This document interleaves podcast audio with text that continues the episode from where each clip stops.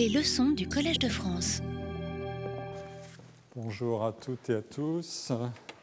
Je vais reprendre euh, au point où j'en étais resté pour résoudre mon énigme de le travail indépendant est-il euh, attractif? Apparemment oui. Pourquoi n'y a-t-il pas davantage indépendant? Telle est l'énigme. Donc on va l'explorer et je vais euh, vous proposer un, exercice de décomposition analytique pour résoudre le problème. Vous vous souvenez des, raisons que j'avais données la dernière fois euh, pour dire que le, salariat avait ses propres séductions. la construction de la protection sociale du salariat joue un rôle considérable avant que les indépendants euh, et eux-mêmes euh, un niveau de protection qui s'en rapproche, excepté l'indemnisation du chômage, donc le risque d'activité qui est un problème majeur sur lequel je vais revenir en, examinant plus tard comment on gère les risques dans ces, situations. D'autre part, la, variabilité des revenus, là aussi je vous donnerai des, détails euh, précis, et les problèmes de capitaux, comment s'installer, etc. Là aussi on a des données. Alors j'en étais resté à une quatrième explication.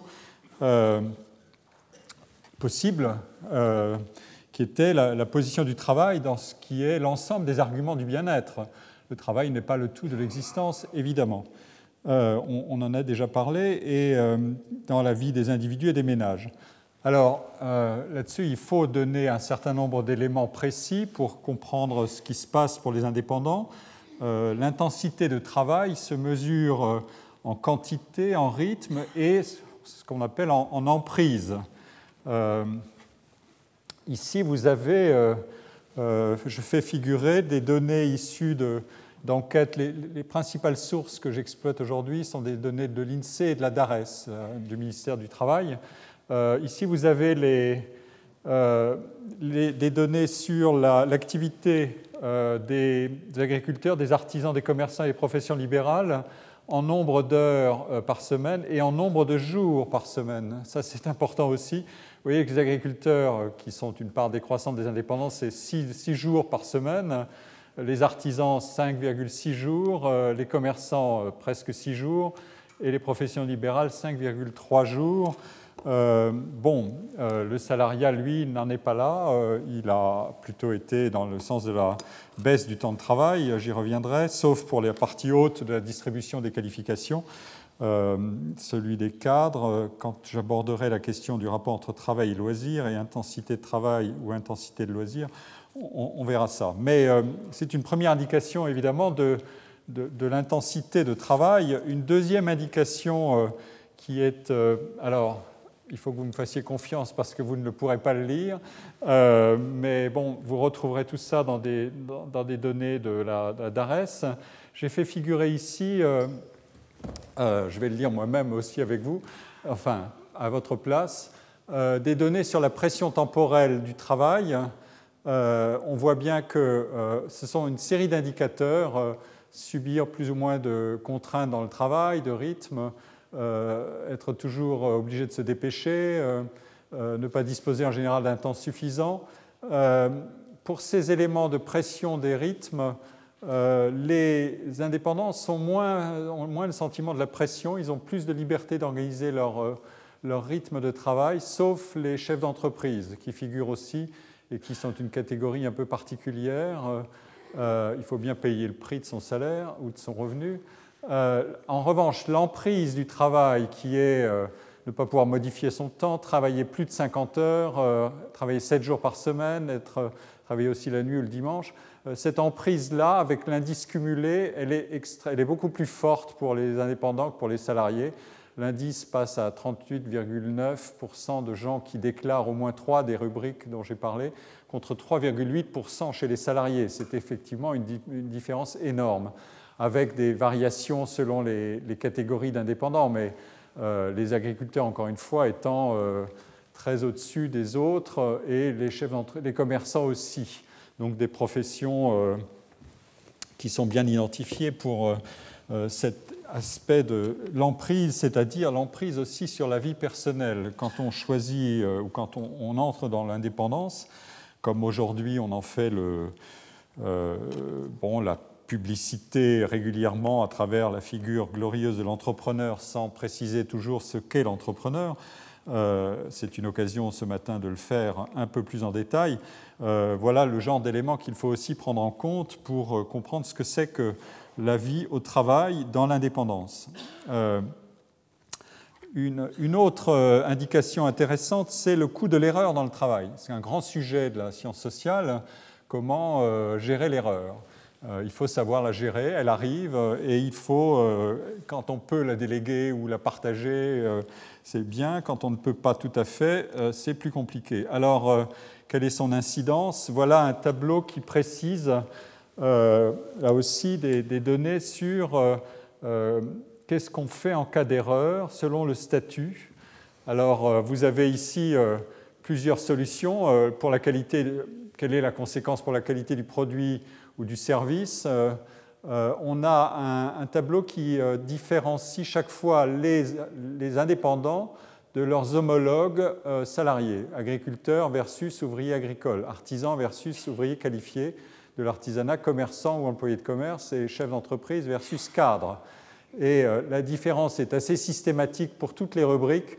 Les indépendants euh, sont toujours euh, plus, déclarent davantage les incidences de l'erreur pour eux-mêmes, à l'exception de la sanction à votre égard, où évidemment là la relation hiérarchique de subordination joue et en, quelque sorte en, défaveur des, salariés qui sont plus exposés par la sanction hiérarchique.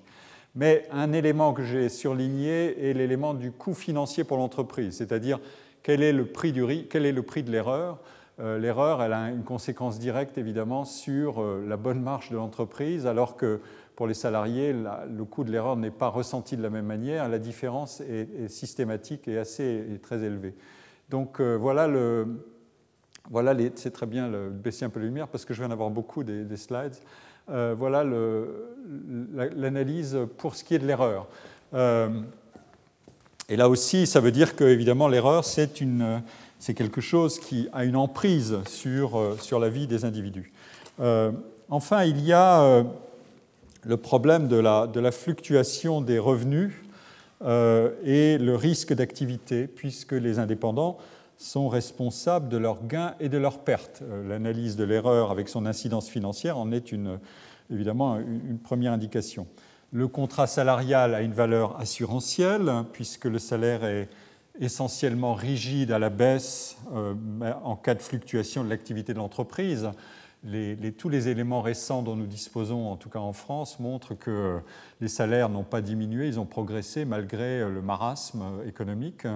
Euh, et euh, quand il y a débat sur une pression à la baisse, c'est quasiment l'objet d'une mobilisation générale des médias et, des entreprises, en tout cas des salariés des entreprises concernées, pour évoquer le caractère tout à fait anormal de ce trade-off, de cet arbitrage entre quantité, enfin salaire et, conservation de l'emploi. Généralement, ça se porte plutôt sur les rythmes de travail ou la diminution des RTT mais les salaires sont essentiellement rigides à la baisse euh, dans beaucoup de marchés du travail, en France comme ailleurs. Euh, c'est un point essentiel parce que c'est un élément assurantiel incroyablement fort pour dire vous ne subissez pas autrement que par éventuellement un choc de licenciement, mais pas par la feuille de salaire, vous ne subissez pas euh, la variation de performance de l'entreprise jusqu'à un certain point qui est celui de, à un moment ou un autre, si l'entreprise va mal, euh, évidemment, le problème de la gestion des effectifs se pose. Mais en revanche, euh, c'est tout à fait différent pour les indépendants. Euh, les espérances de gains peuvent être élevées, mais les risques sont aussi très élevés. et là, nous avons encore une fois une donnée issue de la même enquête sur les conditions de travail euh, des indépendants et des salariés. C'est extrait de, l'enquête emploi, les données sont celles de l'enquête emploi. Euh, je, vais, euh, je, vais, contraster la partie haute du tableau qui donne des indications précises sur ce qu'on appelle marge de manœuvre et enrichissement dans le travail. C'est tout ce qui est le versant positif du travail dont j'ai déjà parlé. et il faut.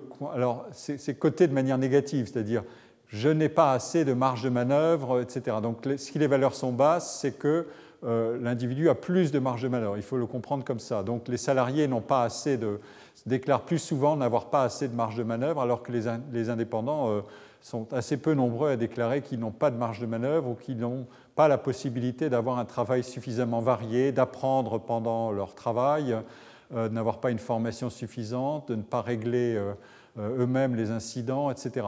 que le travail répétitif. Toutes ces dimensions dont j'ai déjà parlé, vous voyez que les différences sont extrêmement fortes. La valeur pour les, pour les indépendants, les valeurs sont très très faibles, euh, les valeurs en termes d'impossibilité d'obtenir un enrichissement ou des marges de manœuvre, alors pour les salariés, elles sont euh, beaucoup plus élevées, 4 ou 5 fois plus élevées.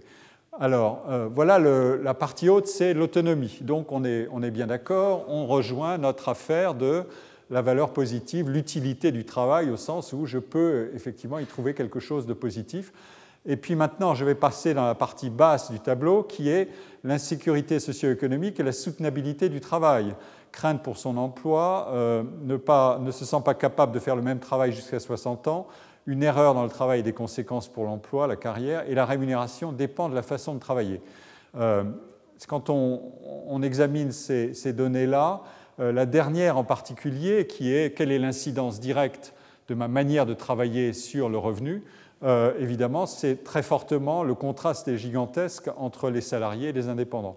Le salarié, on peut lui demander de s'impliquer de bien des manières, euh, et euh, en quelque sorte, l'entreprise peut lui demander d'augmenter sa productivité, mais d'une part, il n'est qu'un salarié parmi d'autres, donc son sentiment de responsabilité à l'égard de sa façon de travailler, de la relation entre sa façon de travailler et le résultat de l'entreprise est fortement dilué, même si les leviers pour en quelque sorte rapprocher le sentiment de responsabilité de la performance de l'entreprise se déclenche de multiples manières, notamment à travers les mécanismes d'évaluation. On y reviendra un peu plus tard et aussi dans un séminaire de Jean-Emmanuel Ray.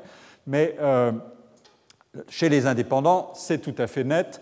On passe d'un taux de 18% chez les salariés à 67,4% chez les indépendants. la relation entre euh, le revenu ou la, soutenabilité du travail ou le sentiment de sécurité économique et euh, la façon de travailler est évidemment euh, massive. Et les variations sont très faibles entre les différentes catégories d'indépendants. Donc là, on a une sorte d'objectivation directe de la question de la relation entre la rémunération, enfin le revenu, et l'implication ou la, la manière d'exercer le travail façon de travailler, c'est-à-dire en quantité, en régularité, euh, en horizon d'activité. Euh, autrement dit, pour les indépendants, il y a une forte incertitude euh, sur le travail, ses quantités, ses creux et ses, excès, les chocs qu'il faut gérer quand il y a trop de travail, etc., le caractère, l'enchaînement irrégulier des, des activités.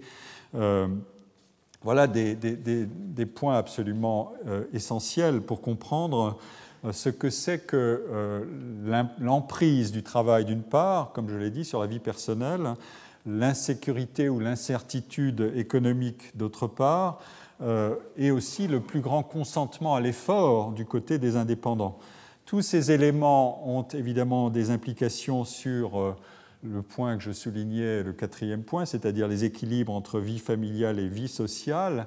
Et donc, on voit bien qu'on peut obtenir des indices très discordants euh, entre la satisfaction à l'égard du travail stricto sensu, euh, comme par exemple euh, cette affaire de, marge d'autonomie et sentiment de s'enrichir dans le travail, d'avoir un travail non répétitif, où les artisans sont systématiquement mieux lotis que les, que les que les, indépendants sont mieux lotis que les salariés. Et puis de l'autre côté, évidemment, euh, le niveau et la variabilité temporelle euh, du revenu, le degré d'incertitude de l'activité, et enfin euh, le problème de la satisfaction à l'égard des équilibres de vie personnelle et vie familiale. Ces questions reviennent aujourd'hui massivement dans des débats, mais beaucoup sur le salariat. toutes les publications récentes sur la qualité de l'emploi mettent en avant des arbitrages entre travail euh, euh, et euh, vie externe au travail, notamment à travers aussi les arbitrages intrafamiliaux. Je ne peux pas revenir sur ce sujet, je vous renvoie un livre magistral de mon collègue Pierre-André Chiapori qui s'appelle Family Economics, qui examine toutes ces questions dans, le plus grand détail, qui paraît bientôt, euh, et a beaucoup de publications. Mais euh, ces arbitrages euh, entre vie personnelle et vie de travail sont au cœur de sujets, y compris pour plaider pour une certaine forme de décroissance économique en disant nous en avons un peu assez, puisque de toute façon nous n'avons pas un horizon extraordinairement glorieux du côté du travail, autant faire de nécessité vertu. Euh, je résume un peu et je caricature peut-être un peu l'argument, mais autant de faire nécessité vertu et mettre dans l'autre activités euh, familiales, euh, personnelles, associatives, engagées, etc., politiques, y mettre une quantité d'efforts que nous ne pouvons pas ou que nous ne voulons pas allouer essentiellement au travail.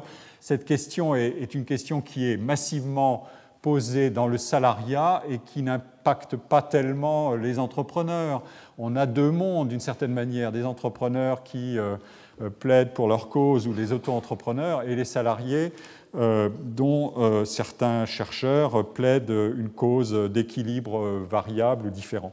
Donc on, a là deux visions du, monde du travail qui sont assez profondément différentes, mais il faut, comprendre que l'autonomie ou le caractère positif est intrinsèquement et puissamment couplé euh, au risque. Alors, euh, dans une longue revue de littérature qui concerne les, revenus de l'entrepreneuriat, l'article s'appelle Returns of, Entrepreneurship ou To Entrepreneurship de Thomas Astebro, qui est professeur à, HEC sa revue de littérature fait sortir, fait apparaître euh, trois, euh, trois, variables ou trois, trois résultats principaux. D'une part, un grand nombre d'individus qui entrent dans l'indépendance. Euh, il faut garder à l'esprit dans ce que je dis la relation un peu incertaine entre indépendant et entrepreneur. Ce sont des mots qui n'ont pas tout à fait le même sens mais euh, certains les utilisent de manière interchangeable. Les économistes sont moins attentifs que les sociologues à la différenciation de vocabulaire. Euh, mais bon, euh, pour l'instant, je vous signale le point, laissons-le de côté, je reviendrai dessus tout à l'heure. donc, l'argument est un grand nombre d'individus qui s'engagent en indépendance ferait bien mieux de rester ou d'être salariés.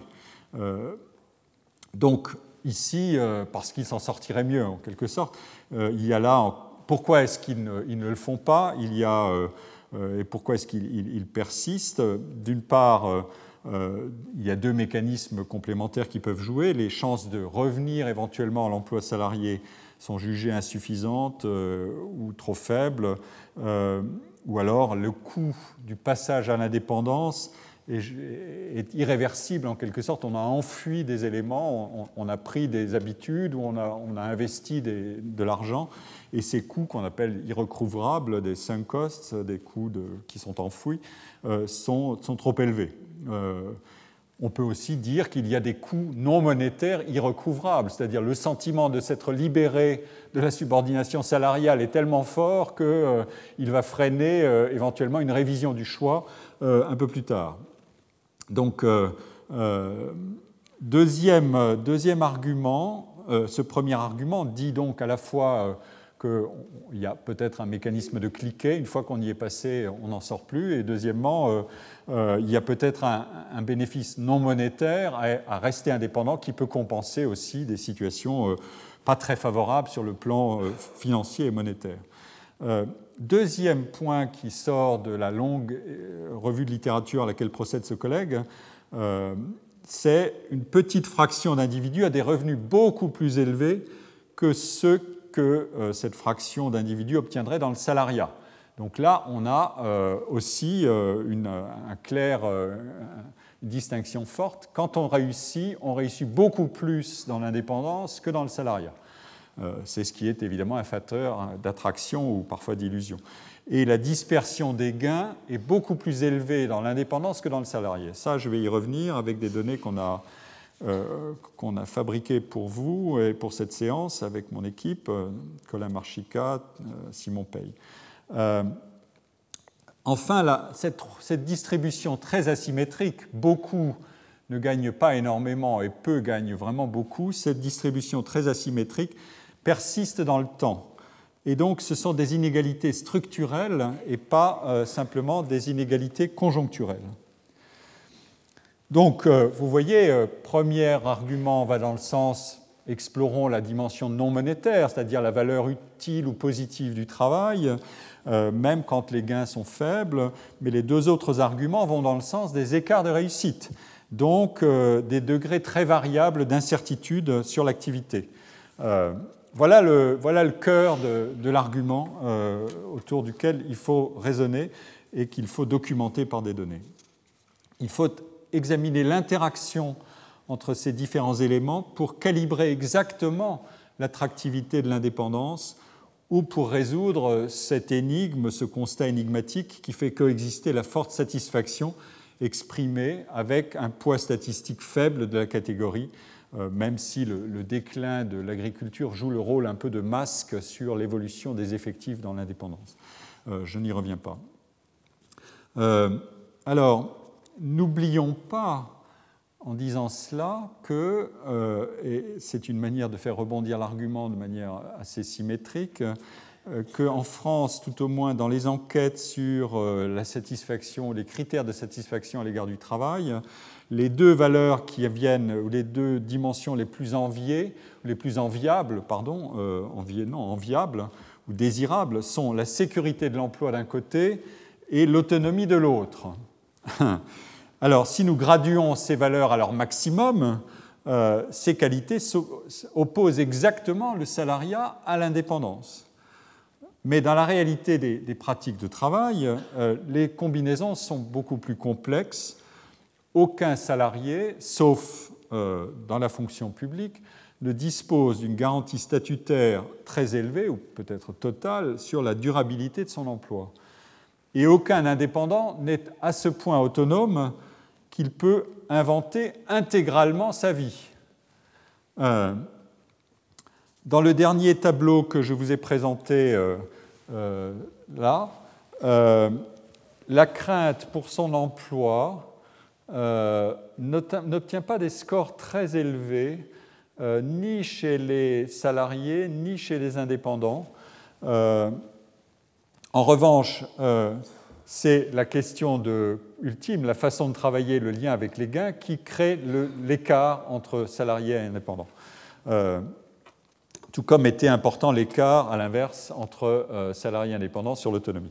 Donc euh, on a bien là une opposition entre des couples d'arguments, le risque plus l'autonomie versus, ou s'opposant à sécurité plus subordination. Donc c'est une opposition qu'il vaut la peine d'explorer dans sa complexité pour comprendre comment euh, la réalité euh, des pratiques et de travail et des situations individuelles fait varier les valeurs positives et négatives du travail. Alors, euh, il est question donc, euh, avec euh, la, dispersion des gains, il est question de risque et de gestion du risque. c'est une des manières d'aborder le, problème, c'est de demander comment le risque d'activité peut être géré dans l'indépendance et de demander aussi si ces solutions de gestion du risque sont complémentaires des éléments de satisfaction de l'activité indépendante. Autrement dit, si les stratégies qu'on peut trouver et que je vais vous illustrer de couverture du risque d'activité font varier aussi les compensations non monétaires, ces fameuses gratifications euh, non monétaires qu'on obtient en travaillant de telle ou telle manière. Euh, est-ce qu'elles les font varier à la hausse ou à la baisse?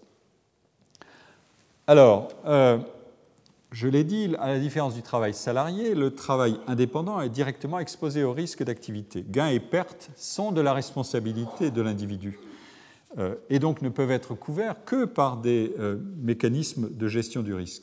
Si on n'apprend pas à gérer le risque, euh, l'échec professionnel et l'éviction hors du marché sont à peu près certains,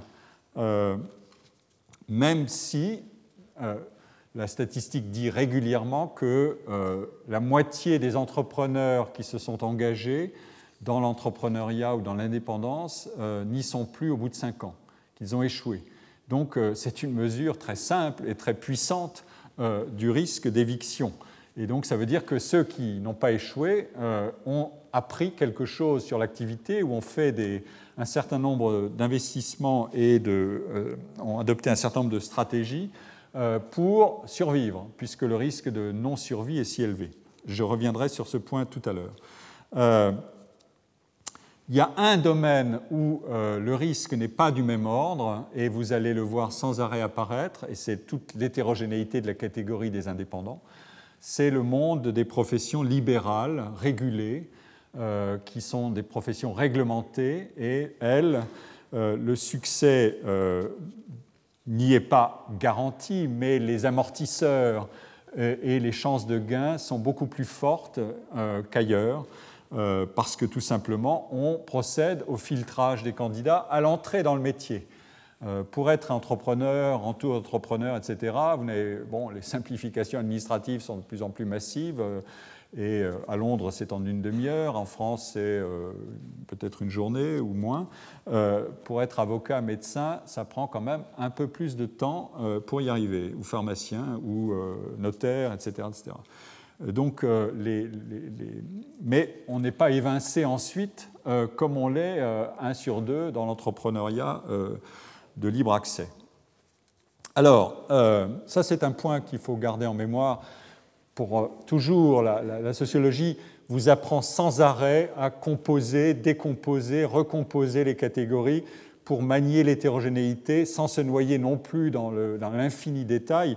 On ne peut pas accueillir toutes les marguerites de l'empirie, mais dans un champ, mais euh, il faut quand même garder sans arrêt à, l'esprit ce, problème-là parce qu'il éclaire, beaucoup de, questions. Et, là, je dirais la sensibilité à l'hétérogénéité quelque chose qui distingue assez fortement le, sociologue de, euh, de l'économiste parce que le sociologue y voit aussi des éléments de construction sociale. Les professions juridiques, ce sont des grandes constructions euh, historiques euh, et, la manière de relier le, revenu à la position de monopole de l'exercice d'activité n'en fait pas des simples entrepreneurs comme n'importe quel autre entrepreneur dans l'artisanat, dans l'industrie, dans, le, commerce. Euh, alors, une première mesure du risque d'activité est fournie dans les données sur les revenus par la, dispersion et aussi par la proportion des actifs dont les revenus sont nuls une année donnée. Ici, euh, je vous fais figurer, je vous, présente des données qui sont issues du travail le, plus récent disponible. Il date de janvier 2014 sur euh, les gains des indépendants, euh, les revenus des indépendants, un, travail de Omalek et Pigné. Laure Omalek et Justine Pigné. Et la représentation est, simple. Elle vous donne le petit rectangle ici par rectangle, mais euh, la moyenne figure en gris, c'est ça. Et vous voyez, elle est assez homogène euh, entre industrie, construction et commerce, mais elle s'élève dans les services, qui sont un secteur beaucoup plus hétérogène. Et euh, ici, c'est l'ensemble. Dans les services, vous avez les professions de santé, les services juridiques, financiers, etc. ensuite, on a la médiane qui, sépare la population en deux, 50% au-dessus, 50% en dessous la moyenne est toujours plus sensible aux, dispersions de revenus. La médiane, elle aussi, euh, varie un peu, mais euh, euh, dans des proportions assez faibles. Et puis, au fur et à mesure que vous vous, élevez dans l'échelle de la distribution, en triangle vert, c'est le troisième quartile, c'est-à-dire 25% de gens gagnent plus que cette somme. Et là, on voit le secteur des services s'élever de manière assez nette. Euh, et le, dernier, dernier, élément, c'est le, neuvième décile, c'est-à-dire 10% de ceux qui gagnent le plus. Euh, dans certains domaines, on va chercher les 1% qui gagnent le plus, ou même les 0,1% qui gagnent le plus. Vous connaissez la popularité de ce calcul depuis que les inégalités de rémunération ont explosé, notamment dans certains secteurs comme les services financiers et aussi juridiques, euh, en tout cas aux États-Unis l'industrie, juridique est absolument euh, énorme. Euh, là, on voit bien que les services sont, un secteur à fortes inégalités. Euh, et donc, qui dit dispersion dit aussi risque et attractivité en même temps. C'est-à-dire, on peut espérer des gains élevés, mais la contrepartie, c'est qu'on peut aussi avoir un niveau de, médian de revenus qui est assez faible en contrepartie de l'investissement qu'on peut faire. Le niveau médian est à 30 K euros, à 30 000 euros. C'est quand même, ce ne sont pas des sommes faramineuses, ça c'est dans les services. Et dans le, dans l'industrie et le commerce, on, est autour de 20 000 euros. Euh, mais je reviendrai sur ces chiffres tout à l'heure parce qu'il y a un argument qui porte sur la sous-déclaration.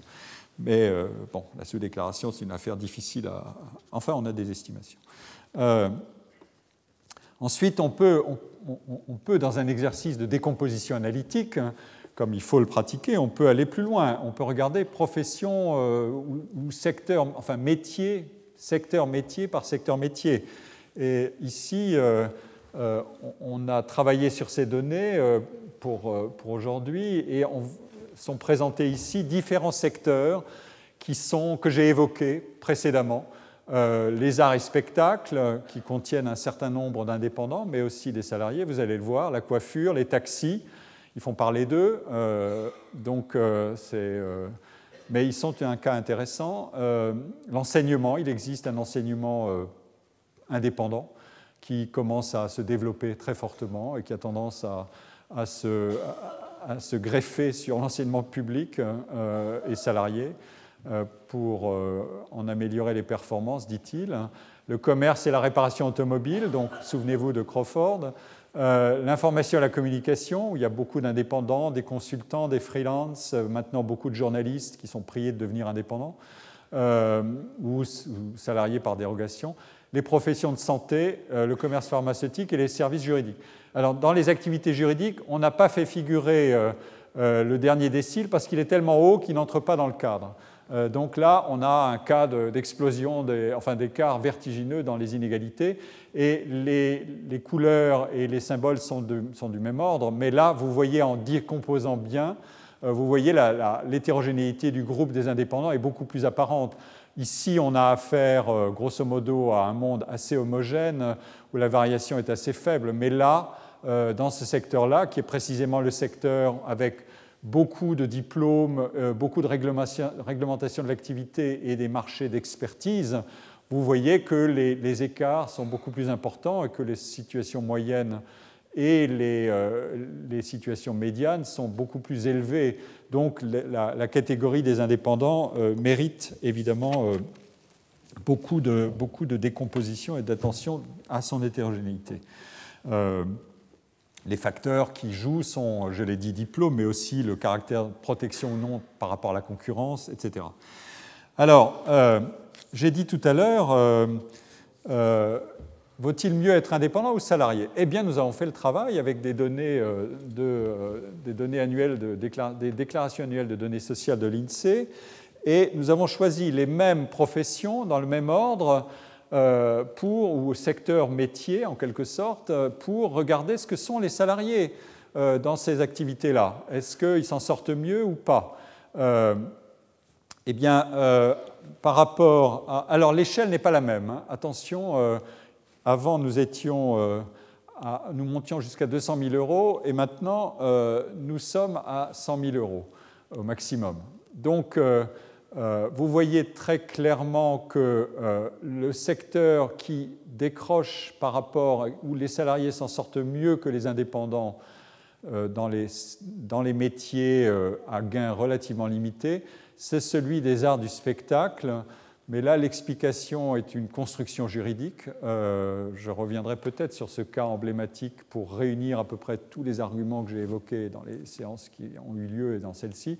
Euh, il se trouve que dans les arts et, dans le spectacle, on a des salariés qui sont des salariés par dérogation, qui sont en fait des indépendants assimilés à des salariés, et dont les revenus sont composés, en tout cas pour ce qu'on appelle les intermittents du spectacle, euh, sont composés, qui forment la catégorie majoritaire, sont composés à plus de 40% d'indemnités de chômage, euh, ce fameux chômage interstitiel entre deux projets. C'est l'avantage de ce régime d'assimilation dérogatoire au salariat que d'inclure des, euh, que de permettre euh, évidemment ce qui n'est pas possible dans l'indépendance, c'est-à-dire euh, la couverture du risque chômage par l'indemnisation, la couverture du risque d'activité par l'indemnisation du chômage. Mais dans les autres activités, on s'en sort généralement moins bien par le salariat que par l'indépendance.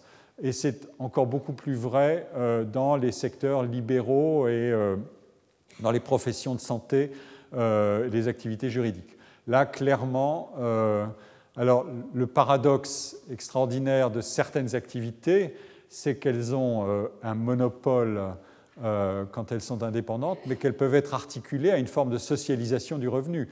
Un médecin libéral euh, dispose en fait d'une manière, enfin d'une socialisation de son revenu, puisque le remboursement par la sécurité sociale euh, est un élément fondamental de la, viabilité de sa prestation.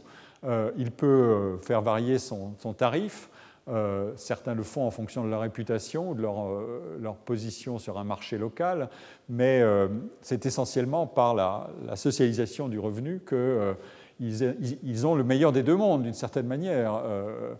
Ils ont à la fois l'indépendance et l'autonomie et aussi une, garantie d'un marché qui est, est fort. à l'inverse, les données que m'a transmises Simon euh, Pay hier soir sur les avocats euh, montrent une situation assez différente. Les avocats disposent bien d'un monopole d'exercice, mais leur démographie est beaucoup, plus mal régulée et leurs revenus moyens sont beaucoup plus faibles que ceux des médecins. Euh, et il reste à construire le marché de l'expertise juridique et de la développer, comme aux États-Unis, où, mais là aussi les inégalités sont fortes.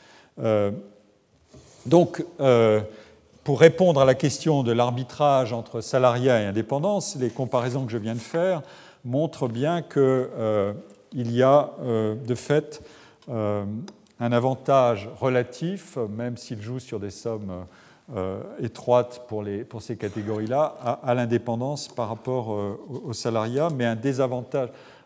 ouais, pardon. Et pour l'illustrer encore plus directement, on, a procédé à l'exercice suivant. On a pris les métiers euh, indépendants ou salariés et on a regardé ce qu'ils obtenaient en termes de ce qu'on appelle un, intervalle interquartile, c'est-à-dire l'écart de, gain entre le troisième quartile, 75% des individus au-dessus des trois quarts, et 25%, ceux qui sont dans la partie basse et ceux qui sont dans la partie haute. On a regardé euh, euh, ce qu'ils étaient comme indépendants et ce qu'ils étaient comme salariés. Et euh, si, la relation était neutre, autrement dit, si les écarts n'étaient pas sensibles au statut, on aurait une diagonale et les individus se situeraient sur la diagonale. Ici, la plupart, enfin tout le monde, pardon, se situe en dessous de la diagonale. Autrement dit, les écarts sont toujours plus élevés, la dispersion des revenus est toujours plus élevée quand on est indépendant que quand on est salarié. Les seuls qui s'en rapprochent un peu, mais ils ne sont pas sur la diagonale, ce sont les professions libérales de santé. Il y a donc aussi des écarts de, gains euh, dans, le salariat des professions de santé. Euh, les médecins salariés euh, ne gagnent pas tous la même chose, ils se rapprochent de la situation des indépendants, mais ils n'y sont pas non plus, puisqu'ils ne sont pas sur cette diagonale. Autrement dit, le risque d'activité, mais aussi l'attractivité sont toujours plus forts euh, dans l'indépendance que dans le salariat, mais avec un risque d'échec qui est aussi plus élevé. Voilà une manière commode de résumer l'information. alors, il y a, comme je l'ai dit tout à l'heure, si la moitié des indépendants qui s'engagent dans le métier disparaissent ou des entrepreneurs disparaissent au bout de cinq ans, ça veut dire que euh, l'ancienneté doit être acquise euh, à un certain prix, euh, le prix d'un risque d'éviction. Et quand on examine les profils d'accumulation d'ancienneté et, des gains liés à l'ancienneté, ils existent. ces acquis d'ancienneté sont mesurables et effectivement les, gains démarrent de manière assez modeste ou très modeste, mais ils, progressent euh, jusqu'à un maximum au bout de 20 à 25 ans d'ancienneté, euh, un peu différemment des salariés, mais les statistiques euh, qui sont faites sur cette accumulation d'ancienneté peuvent souffrir d'un biais qui est très important, qui est si nous, si nous examinons à un moment T ce qu'obtiennent les individus en fonction de leur âge et de leur date d'entrée dans l'entrepreneuriat, par rétrospection, en quelque sorte, en regardant ce qui leur est arrivé depuis qu'ils sont entrés, nous n'avons par définition que ceux qui y sont encore. Donc il y a un biais qu'on appelle un biais d'endogénéité ou de sélection. ceux qui sont là sont ceux qui ont réussi à survivre. Donc ce problème doit être gardé en mémoire. Je vais vous montrer tout à l'heure un, résultat d'enquête ou d'exploitation de données qui corrige ce biais et qui, permet d'estimer exactement les, gains d'ancienneté. Euh, on peut dire d'une manière générale, et en conformité avec les données que j'ai examinées tout à l'heure, euh, que les gains d'ancienneté sont faibles pour euh, un certain nombre des métiers que j'ai évoqués, les chauffeurs de taxi, les métiers de l'industrie du textile, du, les métiers de la coiffure, des services aux particuliers euh, soins de beauté, etc., mais qui sont beaucoup plus élevés euh, dans les professions juridiques. Là encore, il y a donc un double gain. Il y a un gain de monopole du marché et un gain d'accumulation d'ancienneté, euh, gain lié à l'accumulation d'ancienneté. voilà, voilà les données qui sont issues d'un gros dossier de l'INSEE en 2009 qui montre ce que sont les gains au bout de deux ans d'ancienneté et au bout de 15 ans d'ancienneté. Euh, en rouge, c'est 15 ans et en vert, c'est au bout de deux ans. Euh, et on compare les, gains euh, en, milliers d'euros. vous voyez que les médecins ont des gains qui progressent beaucoup par différence avec deux ans d'ancienneté euh, par exemple, ou encore les activités juridiques, toujours les mêmes, les services financiers, la pharmacie, les métiers à forte qualification. En revanche, il y a un certain nombre de métiers où le différentiel entre ce qu'on a obtenu au bout de deux ans et ce qu'on obtient au bout de 15 ans est extrêmement faible euh, ou relativement faible. Les services à la personne, les hôtels, cafés, restaurants, euh, le bâtiment, les taxis. Euh, voilà, on a un monde, euh, un monde de l'indépendance qui est euh, hétérogène aussi sous le rapport de l'horizon d'activité, ce qui veut dire beaucoup de choses.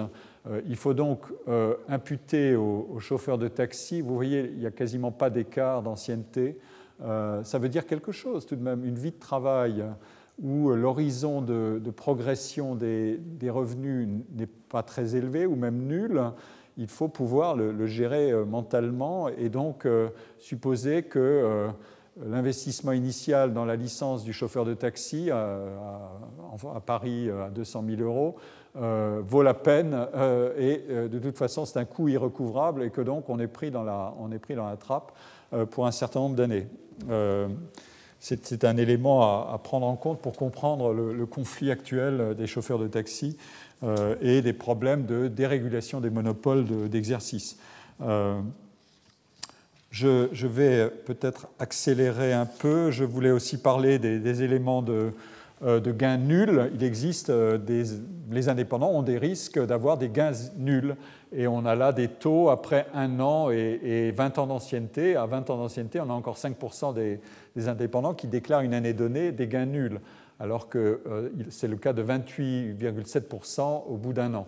Euh, donc euh, c'est un point important. Mais les gains nuls, on peut aussi les, analyser de manière assez différenciée. C'est parce que soit les individus sont entrés en cours d'année, soit parce qu'ils se payent en dividendes et donc ils ne déclarent pas de gains. Il y, a beaucoup de manières de faire. Ici, c'est l'occasion de, à propos de ces gains nuls, de dire que la recherche doit se méfier de, la sous-déclaration. des estimations sont faites pour évaluer, quand on, interroge les individus sur leurs gains, euh, généralement les, indépendants sous-estiment par rapport aux salariés de 35% euh, leurs revenus. donc, garder ces, éléments en mémoire, ils ne sont pas faciles à, à, documenter précisément, mais ils veulent dire que l'analyse des revenus pose un problème en soi qu'il faut avoir à l'esprit. Alors, euh, j'en viens à, la question de la gestion des risques. Euh, les risques se mesurent, mais maintenant, il faut analyser leur gestion. Il y a trois manières de, gérer le risque d'activité qui recourent à, trois façons de diversifier le, risque, ce qui est la principale manière de gérer un risque. C'est de diversifier les, moyens de se procurer du revenu ou de l'assurance sur le futur. Premier moyen, c'est créer une entreprise, mobiliser des capitaux, des investissements, employer des salariés et répartir sur l'entité entreprise euh, les projets, euh, les investissements, l'assurance sur le futur, euh, les possibilités de développement, etc. Le deuxième moyen, c'est le recours à la pluriactivité d'un individu dans son travail. Autrement dit, il se divise en plusieurs morceaux et il répartit son travail en, plusieurs activités. Et la troisième façon, c'est de combiner un certain nombre de ressources qui sont issues éventuellement d'un patrimoine, les artistes étaient rentiers au XIXe siècle, pour un certain nombre d'entre eux, du moins ceux qui, ne se préoccupaient pas du salaire ou du revenu. Euh, les transferts sociaux, euh, les indemnités de chômage. Il existe des dispositifs à l'aide à la création d'entreprises où on monétarise des indemnités de chômage pour sortir du chômage et en s'engageant dans l'entrepreneuriat. Euh, je reviendrai sur ce point plus tard. Des revenus du conjoint, si j'ai le temps, je vous montrerai les données qui clivent très fortement euh, les salariés des indépendants, un, conjoint indépendant euh, procure, euh, homme ou femme, procure un avantage à la survie dans l'indépendance. et enfin des aides publiques, qui sont des aides directes, des niches, etc. etc. Alors, examinons les, deux premières stratégies. La création d'entreprises. Ici figure la proportion d'individus qui créent euh, enfin qui sont employeurs ou qui sont indépendants purs, mais pas employeurs. Et vous voyez qu'il euh, y a effectivement une proportion euh, importante d'indépendants qui sont aussi employeurs. elle figure en blanc dans le graphique. les professions libérales de ce point de vue sont moins employeuses que les commerçants, artisans. Les agriculteurs figurent toujours parmi ceux qui travaillent beaucoup plus en solo, en masse mais les écarts de situation dans, le monde de l'agriculture sont, énormes, à la fois en termes de gains et en termes de concentration des subventions. Je n'ai pas le temps de, vous le montrer, mais il y a là des données absolument euh, massives qui montrent qu'il y a dans l'agriculture deux mondes extraordinairement différents. Celui qui est bruyant, c'est celui qui euh, se situe là, et, euh, alors que celui qui, se protège du bruit et, qui fait ses affaires avec Bruxelles, il est là. Voilà. Euh, ensuite, euh, est-ce que, ça, rapporte de créer une entreprise et en fonction du nombre de salariés? Alors là, les choses sont claires. je ne sais pas pourquoi il y a un masque du. Non, ce sont des couleurs variées. Vous voyez que les revenus liés à à la création d'une entreprise, quand on a zéro salarié, la moyenne des gains est ici. Quand vous avez un salarié, les gains euh, s'élèvent, et puis 2 à 4, 5 euh, à 10 salariés, plus de 20, vous voyez immédiatement que les gains en termes de, niveau, de rémunération sont beaucoup plus élevés. Donc c'est un moyen effectivement euh, de gérer le risque, c'est de créer l'entreprise, mais évidemment il a ses contraintes et il a ses propres, ses propres stratégies qu'il faut prendre en compte. Tout le monde évidemment ne crée pas, comme je l'ai montré tout à l'heure. Euh, ensuite, euh, euh, la question qu'on peut se poser ici, c'est, puisqu'on voit bien que le revenu est beaucoup plus élevé quand on dirige une entreprise, on pourrait se demander, mais est-ce que la satisfaction non monétaire va avec? Autrement dit, est-ce que le patron a, le blues ou est-ce qu'il prend du plaisir à exercer son métier? Tout à l'heure, euh, dans un des tableaux que je vous ai montré, euh, les chefs d'entreprise se distinguaient notamment par euh, une forte intensité de travail et par la pression émotionnelle, comme dit l'enquête, de la gestion des tensions hiérarchiques avec leurs subordonnés. Mais aussi, d'ailleurs, par un degré beaucoup plus élevé d'autonomie dans l'exercice quotidien du travail. Évidemment, ils n'ont pas de hiérarchie au-dessus d'eux. mais ils sont exposés aux sanctions du marché et des actionnaires, quand ils en ont. Je ne développe pas ce point, mais euh, il est, euh, il est intéressant de se demander, d'une manière générale, si la qualité de chef d'entreprise est une malédiction bien payée ou une forme de cumul des bénéfices monétaires et non monétaires. C'est une question qui mérite certainement une exploration attentive. Il y a en ce moment le salon des entrepreneurs, et, mais elle peut être aussi l'objet de beaucoup de, de controverses, spécialement en France. En tout cas, il y a une hypothèse assez simple qui permet de peut-être régler une partie de la question, qui peut être, faite pour découpler à partir d'un certain seuil de rémunération le revenu stricto sensu des éléments de satisfaction ou d'insatisfaction. En fait, la, rémunération d'un dirigeant d'entreprise est corrélée avec la taille de l'entreprise, ce qu'on appelle son, euh, contrôle sur un nombre plus ou moins élevé d'individus, euh, contrôle et responsabilité juridique en même temps, et hiérarchique. Mais euh, cette corrélation qui est classique, qui peut aussi vouloir dire euh, beaucoup de salariés, beaucoup de pression, peu de salariés, moins de pression, etc., elle n'est pas linéaire. Il se trouve qu'il y a au sommet de la hiérarchie des revenus une distorsion qui est liée au fait que la rémunération ne progresse pas simplement avec la taille de l'entreprise, mais euh, deux collègues, Augustin Landier et Xavier Gabet, ont, publié un article assez retentissant pour dire que euh, euh, est-ce que les, les, patrons les mieux payés ont beaucoup plus de talent que les autres Ils ont fait un calcul pour dire que si on mettait le, le chef d'entreprise, le CEO, c'est fait sur des données américaines, numéro un, et pardon, si on mettait celui qui est en 250e position dans la hiérarchie des revenus, euh, on le mettait en numéro 1, euh, eh bien l'entreprise euh, ne perdrait peut-être que 0,016% de sa valeur. Autrement dit,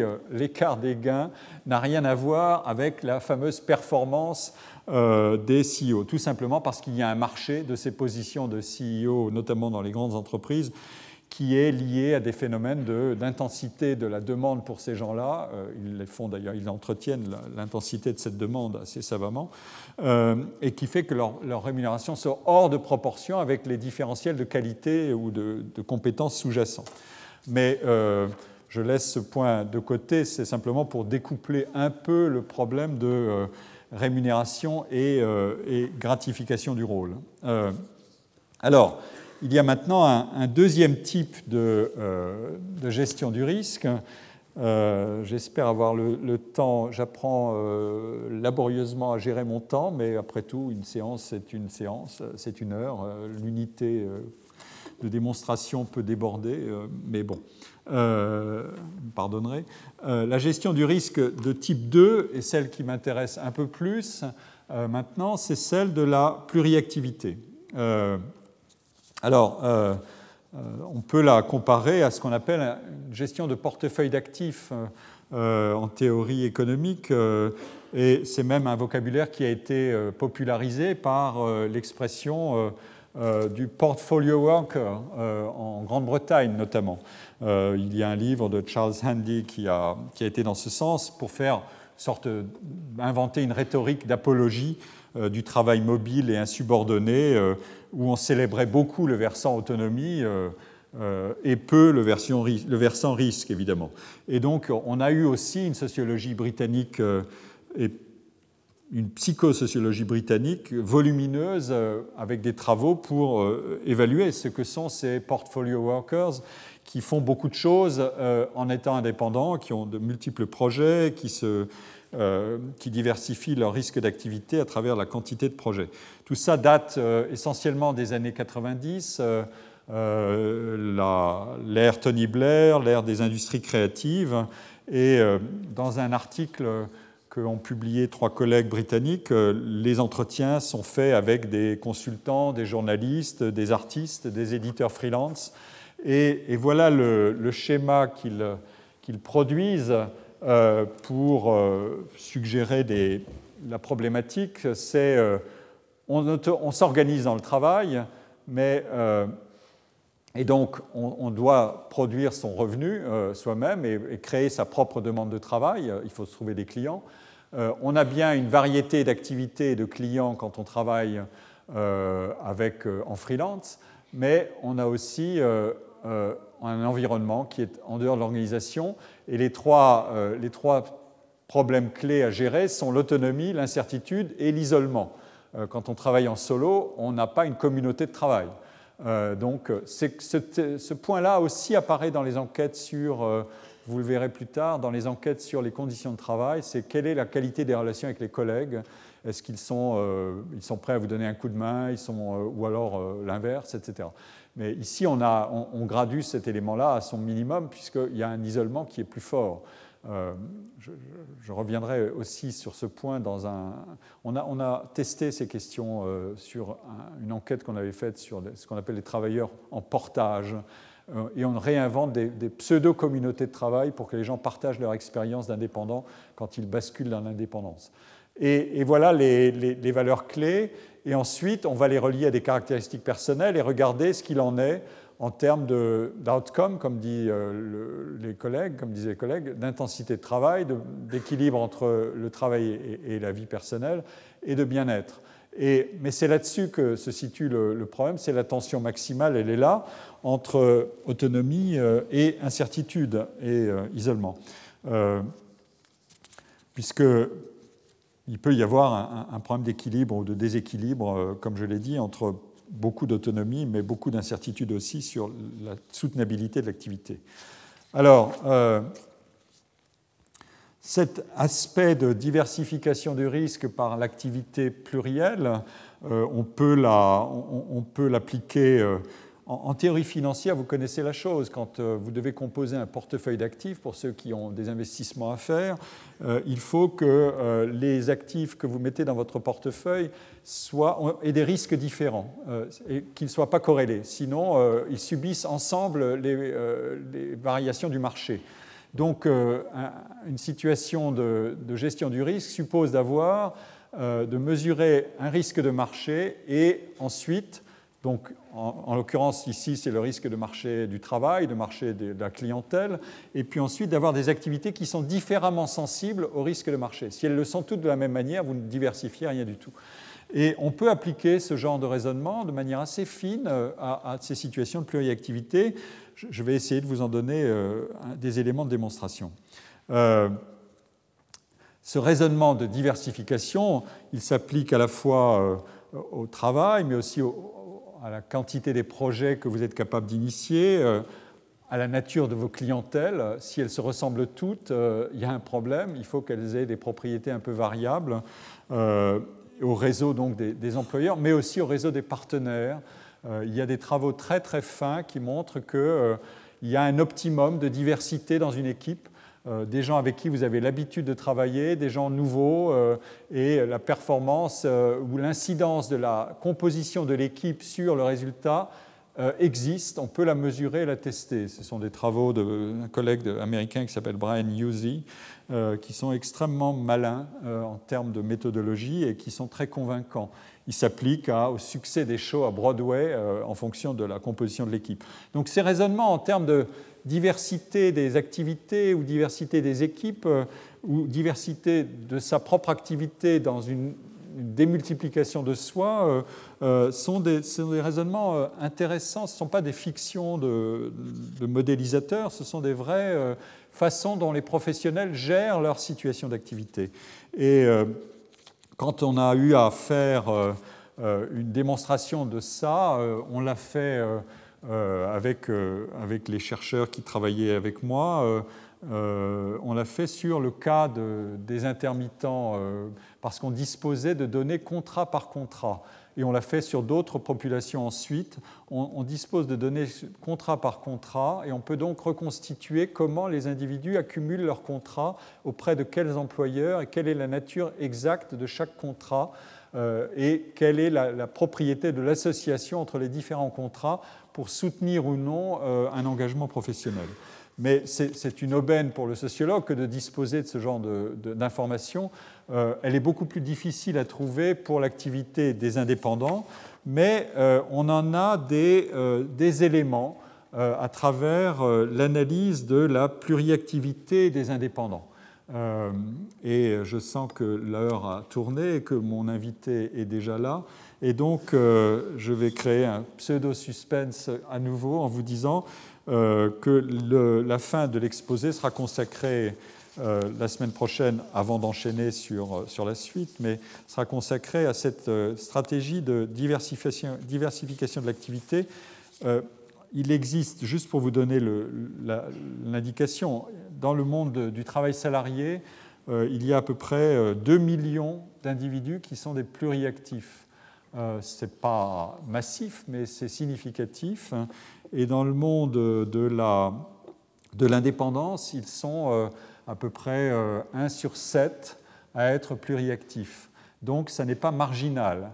Et on voit à travers l'étude de cette pluriactivité dans l'indépendance, on voit exactement se mettre en place des mécanismes de gestion du risque et on peut en mesurer le, le rendement, en quelque sorte, en chance de survie, en chance de, gain, euh, et euh, pas aussi directement en chance de bénéfice non monétaire de l'activité.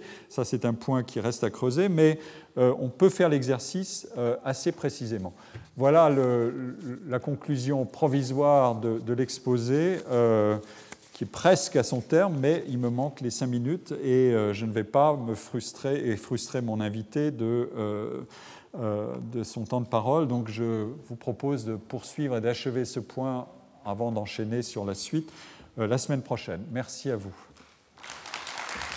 Retrouvez tous les contenus du Collège de France sur www.colège-2-france.fr.